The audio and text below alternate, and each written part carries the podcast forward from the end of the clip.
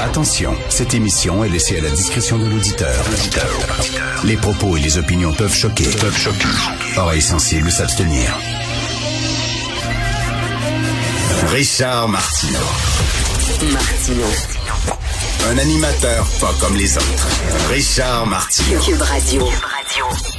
Bonjour, bon vendredi. Merci d'écouter Cube Radio. J'aimerais souhaiter bon retour à Jean-François Roy, qui est notre réalisateur à la régie, qui revient après avoir attrapé la COVID, puis il l'a eu tough. Il dit qu'il l'a eu raide. Trois jours, grosse fièvre, à grelotter, puis tout ça. Euh, c'est certain que c'est pas ramassé à l'hôpital sur respirateur, heureusement, mais quand même, c'est pas drôle.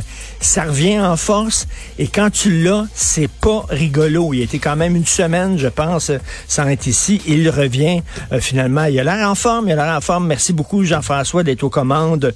Euh, à Toulouse, en France, il y a une femme qui a le cancer. Elle avait rendez-vous chez un médecin pour soigner son cancer. Elle n'a pas pu y aller. Pourquoi? Ben parce qu'il y avait quelqu'un qui avait dégonflé les pneus de son SUV.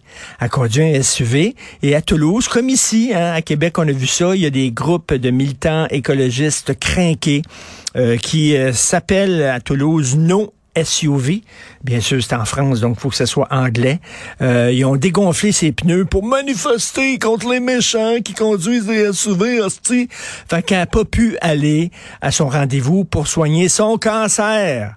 Rappelez-vous en 2012 aussi euh, la fameuse euh, manifestation printemps érable, les fameuses manifestations, ça bloquait les rues partout. Il y a des gens euh, qui pouvaient pas rentrer dans leur clinique ou aller voir le médecin puis tout ça. On se souvient à un moment donné, il y a un vieux monsieur qui voulait aller voir le médecin, puis on bloquait l'entrée, puis il pouvait pas y aller, puis etc. Mais on s'en fout, c'est la cause. Nous autres, on a une cause. C'est des gens qui ont dégonflé ses pneus, ils vont se coucher le soir, puis ils vont dire ah Christy, moi je suis je suis tellement bon, là. Je suis un militaire, là, puis je suis tellement bon. Puis les conséquences de ces actes, monsieur s'en fout. Puis après ça, ça va dire solidarité, faut être solidaire, faut être solidaire. Ben oui, faut être solidaire. Alors, elle n'a pas pu aller voir son médecin euh, et j'imagine que ben ça, ce genre de, de truc-là, ça arrive un peu partout à travers le monde où il y a des militants craqués comme ça. Si vous êtes à Montréal, que vous empruntiez la rue euh, Papineau, euh, un peu au nord de la métropolitaine, un peu au nord de la métropolitaine, sur Papineau, il y avait le, ben, il y a encore le quartier général des cols bleus de Montréal. Et devant le quartier général des cols bleus de Montréal, il y avait la statue de Jean Lapierre pas Jean Lapierre, l'ancien politicien, ancien analyste politique que tout le monde aimait, dont on s'ennuie beaucoup, non, l'autre Jean Lapierre, le Jean Lapierre qui défendait les travailleurs, qui défendait l'école bleue.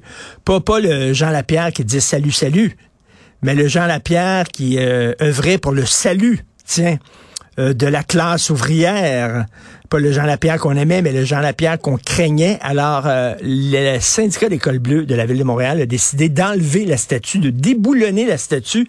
Ça avait l'air vraiment comme en, je sais pas, en Roumanie, une fois la chute de Ceausescu, du régime de Ceausescu, on enlevait euh, les, euh, les statues qui rendaient hommage à Ceausescu, hein, parce qu'on on voulait en finir avec le culte de la personnalité. C'est un peu ce qui est arrivé devant le quartier général d'école bleue de Montréal. C'est la lutte finale, groupons-nous et demain l'international sera le genre humain. Camarade, camarade Sylvie, camarade Céline, camarade Paul, camarade Lionel. 33 ans après la chute du mur de Berlin, 66 ans après que Brejnev est dénoncer les crimes de Staline 105 ans après la grande révolution bolchevique. Il y a eu un autre événement incroyable dans le parcours inexorable des ouvriers vers des lendemains chantants. Oui, nous avons déboulonné la statue de notre grand camarade euh, Jean Lapierre. D'ailleurs, la statue de Jean Lapierre, il avait le bras droit brandi dans les airs. Non, ce n'était pas un hommage à Pierre-Carl Pellado, absolument pas. C'était vraiment, là, c'était le signe, le salut marxiste-léniniste et tout ça. Alors, camarades, il faut en finir avec le culte de la personnalité, car bien que nous aimons beaucoup notre ami Jean Lapierre, c'est tous les cols bleus de Montréal qui ont participé à créer des lendemains chantants. Alors, euh, bon, bref, c'est la fin d'une époque. Ils ont comme allumé. Alors, euh, c'est quoi? Est-ce que ça annonce un, syndicalisme peut-être moins militant, moins craqué euh, de, la, part des cols bleus? Mais en tout cas, Jean Lapierre est important parce que si maintenant, à travers le monde, dans tous les chantiers de construction, si pour chaque col bleu qui travaille, il y en a trois qui peuvent s'appuyer sur leur pelle en le regardant travailler, en se faisant des jokes et en fumant une cigarette, c'est grâce à Jean Lapierre. C'est grâce à lui maintenant que sur quatre cols bleus, il y en a un qui travaille, puis il y en a trois qui se pognent là derrière. C'est grâce au militant Jean Lapierre. Camarade, merci beaucoup. On va garder votre statut dans un musée quelque part.